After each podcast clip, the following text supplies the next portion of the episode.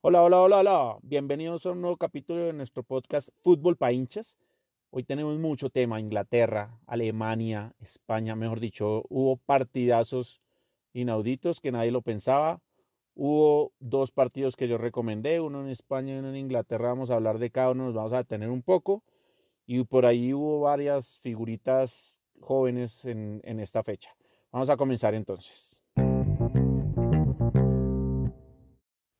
Vamos a comenzar por Inglaterra, por Inglaterra donde ya casi que oigo el grito campeones, campeones, ole, ole, ole, en el estadio de Anfield. Liverpool gana 4-0, golea fácil, fácil, fácil a su rival, que en este caso fue el Southampton, pobrecito, se llevó una paliza al Southampton.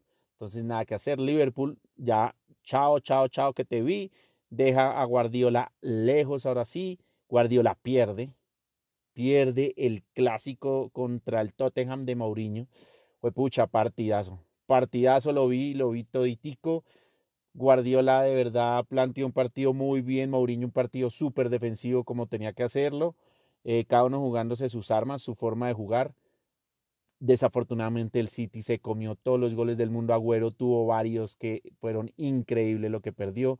Uno le pega en el palo, otro yo no sé qué quiso hacer, ya tenía el arquero en el piso, el defensa en el piso y remató por fuera. De verdad que dominó el City hasta el momento de la expulsión, pero goles son amores y el que no los hace los ve hacer. Mourinho en su primera llegada de riesgo al pórtico del City un golazo, la baja de pecho y un zapatazo y chao a cobrar el Tottenham 1-0. Ya después fue el trámite, el 2-0 ya del coreano Song. Entonces, pues se acaba ahí ya la historia para Guardiola. Y para rematar, Leicester tiene un partido complicadísimo contra el Chelsea y empata 2-2. Entonces, duro, duro, duro, ya nada que hacer. Liverpool fresco de la vida en este momento de puntero y le saca 22 puntos al City de Guardiola. 22 puntos, oígase bien. Después sigue el Leicester, ya mejor dicho, a 24. Ya esto se acabó, señores. Se acabó la liga inglesa. Aquí ya es mirar a ver en qué momento ya matemáticamente es campeón. Pero felicitaciones. Que viva el Liverpool, que viva Klopp, el mejor técnico del momento, sin lugar a duda. Vamos a hablar de un partido que se dio en la liga inglesa, pero señor partido entre Watford y Everton. Adivinen, Everton de mi Jerry Mina, de mi negro hermoso, mi negro de dos metros de alto, iba perdiendo 2-0 el Everton de visitante contra el Watford. Eh, no veía la vuelta hasta que llega mi negro hermoso, mi negro hermoso en dos jugadas de tiro de esquina y mete doblete, mi Jerry Mina, doblete, papá. Qué gran noticia. Ya vamos a hablar de una noticia muy mala para Colombia, pero bueno, esta es la buena. Jerry Mina doblete, una jugada de pelear y de garra ahí que la empuja ahí casi que sobre la línea, no, como nadie la podía meter, nadie la podía sacar, llega Mina y tenga 2-1. Después un cabezazo como los que él sabe meter solo mi negro hermoso y adentro a cobrar 2-2. Y en el minuto 90 ya Tío Walcott le da el triunfo al Everton. Qué bien, qué bien por mi Jerry Mina. Eso es, pues aquí paramos ya Inglaterra, digamos, eso fue lo que pasó. Ya, ¿qué más puedo decir? Que Mina es, está volviendo poco a poco, lo necesitamos en forma para la Copa América. Vamos, Mina, recupera tu, tu estado de forma, ya, ya empezaste otra vez con goles y esto te va a dar más continuidad con el Everton. Tuvo una buena calificación según los diarios británicos, 8.5, o sea, la figura del partido casi. Pasamos ahora a España. En España vamos a comenzar analizando el derby de Madrid, de la ciudad de Madrid, Real Madrid versus Atlético de Madrid. Yo había recomendado este partido, pero tengo que darme la peli y decir que qué partido tan soso y aburrido, de verdad. No jugaron a nada este par de equipos, mejor dicho, para dormirse. Me dio sueño todo el partido, pues me, yo creo que pestañé un par de veces. Mm, y desafortunadamente, pues como cosa rara, el, Real Madrid saca una jugada de la nada, de otro partido, Muy buena jugada, por cierto. Vinicius le da el pase de profundidad a Mendy. Em, este man mete el centro y Benzema para adentro, echado a cobrar, pero pues de verdad fue lo único del partido. De resto el Atlético nunca tuvo con qué, el Real tampoco, un partido ahí trabado, nadie se nada, ni siquiera se peleaba, nada, no. O sea, partido soso y aburrido ese, pero bueno, el Real hace su negocio, saca tres puntos más, sigue el líder eh, y el Barcelona está obligado a ganar, sí o sí, contra un Levante. Y llega el Barcelona, obviamente cumple con lo suyo, pero tengo que decirlo que el Barcelona jugó un partidazo el primer tiempo, pero un señor partido. Sí, ese Levante, yo sé, no me vayan a tirar piedras, ni tomates, ni nada. Ese Levante está de 13 o 14 en la tabla. Tranquilos, tranquilos. Pero tengo que decirlo, jugó muy bien. Posesión, dominio total. Sí, claro, el Levante llegó un par de veces. Atrás sigue preocupando un poco la defensa del Barcelona en ese primer tiempo. Piqué, el único de la defensa que estuvo súper acertado, pero concentradito se me dio muy bien en ataque, pero volviendo no tanto. Mm, Piqué, pues bueno, bien, muy bien, muchas coberturas. el Englet saliendo muy bien, mm, defendiendo le faltó. Jordi Alba también al volverse que se estaba quedando. Creo que está, tiene mucho, mucho recorrido los laterales y estamos corriendo un riesgo, pero así es que se juega bonito el fútbol. Me gustó mucho, pero lo tengo que decir, muchísimo el equipo. Con el 2-0 Messi no le entró el balón, desafortunadamente. Griezmann también tuvo un pase de la muerte que le meten. Yo no sé cómo lo vota. De verdad no tengo ni idea cómo votó ese, ese gol. Era más fácil votarlo, más fácil meterlo que votarlo y lo votó. No sé, no tengo ni idea qué hizo. Pero aquí la gran figura, aplausos, aplausos para mi negra Ansu Fati volvió. Mm, de verdad que aplaude a Setien que se dio cuenta que Ansu Fati por derecha no es nada. O sea, literal no es nada, no es un jugador polivalente, no es un jugador que pueda jugar por, por la derecha, por la izquierda, por el... No, el man juega por izquierda y por izquierda tiene con qué. Y tengo que aplaudir a mi negro hermoso. Dos goles, un dos pasesotes de además de su majestad Don Leo Messi. Tengo que decirle Don Leo Messi porque qué pases. No le entraron a él los remates a Leo porque tuvo varios y no le entraron, pero tengo que decir que metió el primer gol. Es un pase el hijo de madre qué pase tan bravo el que le mete Ansu Fati, corta de la izquierda hacia adentro, queda mano a mano con el arquero, pero queda mano a mano por, por una puntadita, porque de verdad que el defensa casi lo alcanza, puntea el balón hacia adelante, ya el defensa no lo podía parar porque era roja directa, se va derecho entre las piernas del arquero y a cobrar. El segundo gol, Messi trata de hacer su jugada para hacer su gol, ve que ya no puede, entonces tiene a Ansu Fati solo. Ansu Fati hace la, la que tiene que hacer y es la corre de derecha para la pierna izquierda y mete un, un, tiro que tengo que decirlo, obviamente se lo comió el arquero. Se lo comió enterito, eso era un remate muy tapable, pero bueno, se le pasó entre las piernas a Ansu su primer doblete y es el, el doblete del jugador más joven. Entonces, felicitaciones, ya rompes tu primer récord. Todo de a pocos, todo de a pocos, yo sé, no me vayan a tirar tomates, ni piedras, ni nada. De a pocos, pero muestra, muestra con qué. Necesitamos que siga teniendo confianza, minutos, todo. Creo que así vuelva Dembélé, pues obviamente Ansu Fati seguirá siendo el titular mientras, mientras que Dembélé vuelve con toda, pero sí necesitamos un Dembélé enchufado, un Griezmann más, más metido con el gol, pero creo que por fin el equipo está cuajando lo que quería Setien, Setien se dio cuenta que el Barcelona no puede jugar con tres centrales, ya está jugando con defensa de cuatro, Rakitic no desentonó, Vidal estuvo lesionado, entonces no pudo jugar Vidal. Rakitic no desentonó, me gusta que le están dando minutos a todos los volantes. Artur también entró. Sergio Busquets muy bien. Frankie John le faltó un poco, no, no, fue, no fue tan determinante como conocemos a Frankie.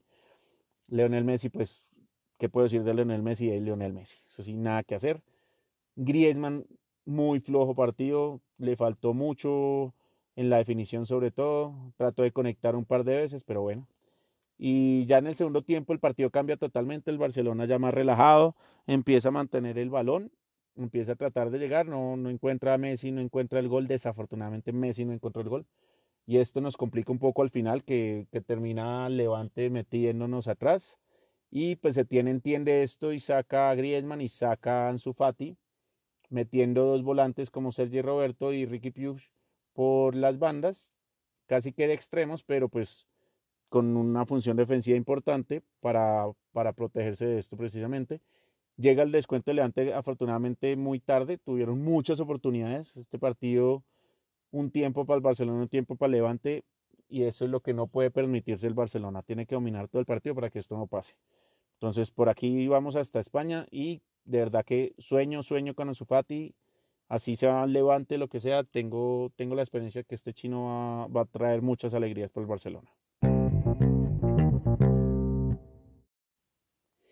Bueno, seguimos y nos vamos para Alemania. Cogemos avión directo a Alemania. En Alemania pasó de todo. Pasó de todo. Se enfrentaba el primero contra el tercero. Se enfrentaba el Leipzig contra el Borussia Mönchengladbach, el impronunciable Borussia Mönchengladbach. Perdía 2-0 el Leipzig y le, le, remonta y empata el Leipzig, salva un punto importantísimo en su lucha por el título pero la mala noticia para el Leipzig es que el Bayern Múnich en su visita al Mainz gana 3-1, remonta este partido, pues remonta, no, gana 3-1 sobradísimo. Lewandowski, Müller y Alcántara. Tiaguito, Tiaguito Alcántara, ¿cómo nos haces de falta en el Barcelona, muchacho? Pero bueno, le mete 3-1 al Mainz y pasa a ser puntero con 42 unidades, el Leipzig se queda con 41, el Dortmund que gana su partido, uy, pucha Dortmund, qué partido, de verdad, contra la Unión de Berlín, gana 5-0, pero eso no es el tema del partido, porque pues el Unión de Berlín está el de doceavo, entonces pues no, no es que nos diga mucho, pero lo que nos dice es los que hacen los goles y adivinen quién, quién, quién, quién, pues jalan, jalan y adivinen cuántos, no uno, sino dos, papá. Jalan minuto 18 el primero que mete y eh, Jalan termina la cuenta con el quinto en el minuto 76. Los otros que meten gol son Sancho, me encanta Sancho, jugadorzazo. Reus, el capitán, no puede faltar. Y Bitzel. O sea, puros cracks. Estos chinos van a ser, este, mejor dicho, este Dortmund, donde mejor en defensa, que, que le falta un poco mejorar en defensa, que creo que elimina al PSG me estoy adelantando, estoy tirando una bomba ahí, pero si me dicen a mí quién pasa entre el Dortmund y el PSG, voy por el Dortmund.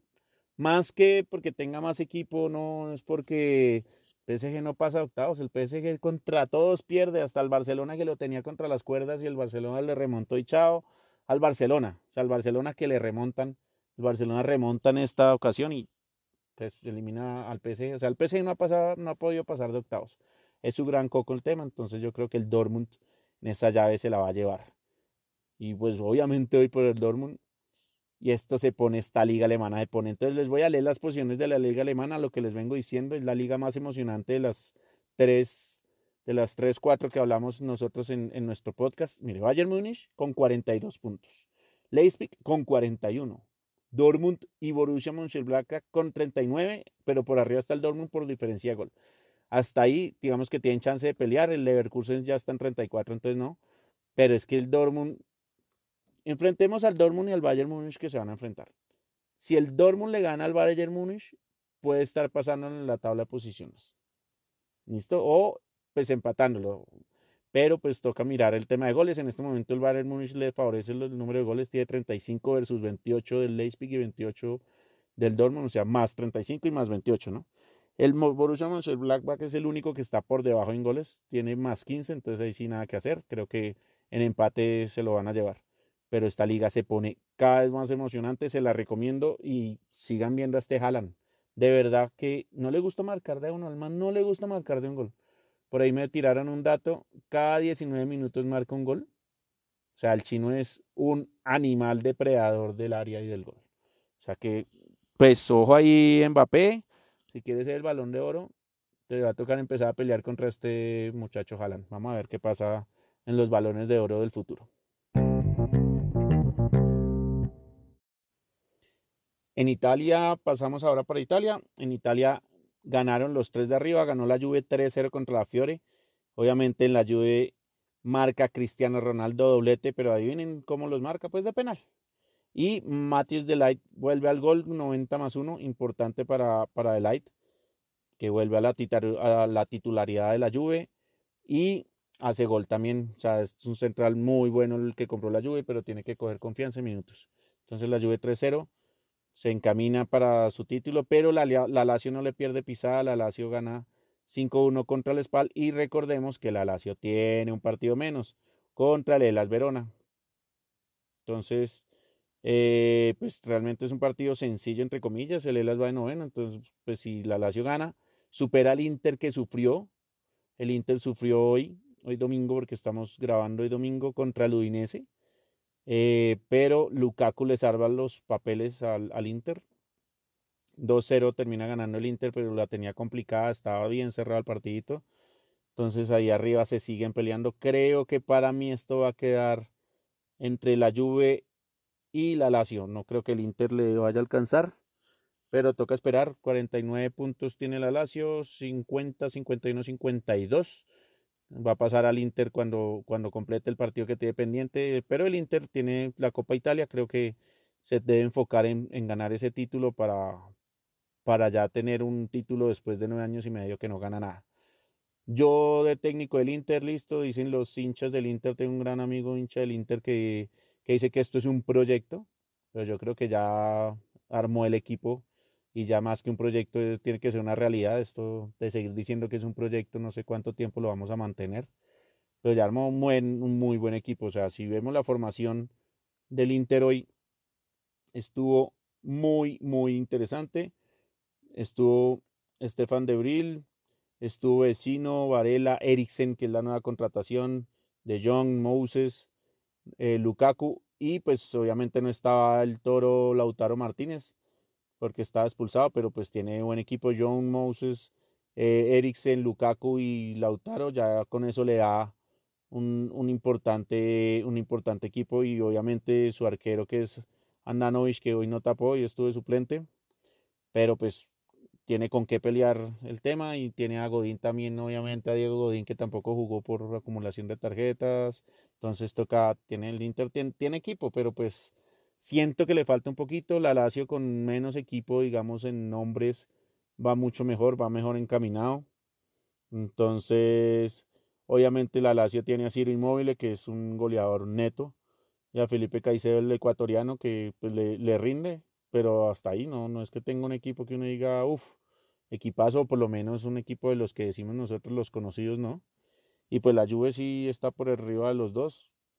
Yo sí quiero es ver a esa Lazio peleando allá arriba a ver qué pasa y el Inter pues con lo que le alcance. Le debería alcanzar para mucho más, pero sigo sintiendo que el Inter le, le, pesa como tantos años sin título y, y, ojalá pues gane la Copa Italia, que es lo único que, que veo que tiene más chance de ganar que no se vaya a enfocar en, ganar la liga porque le están pesando los partidos y debería ganar los más sencillos con esa nómina.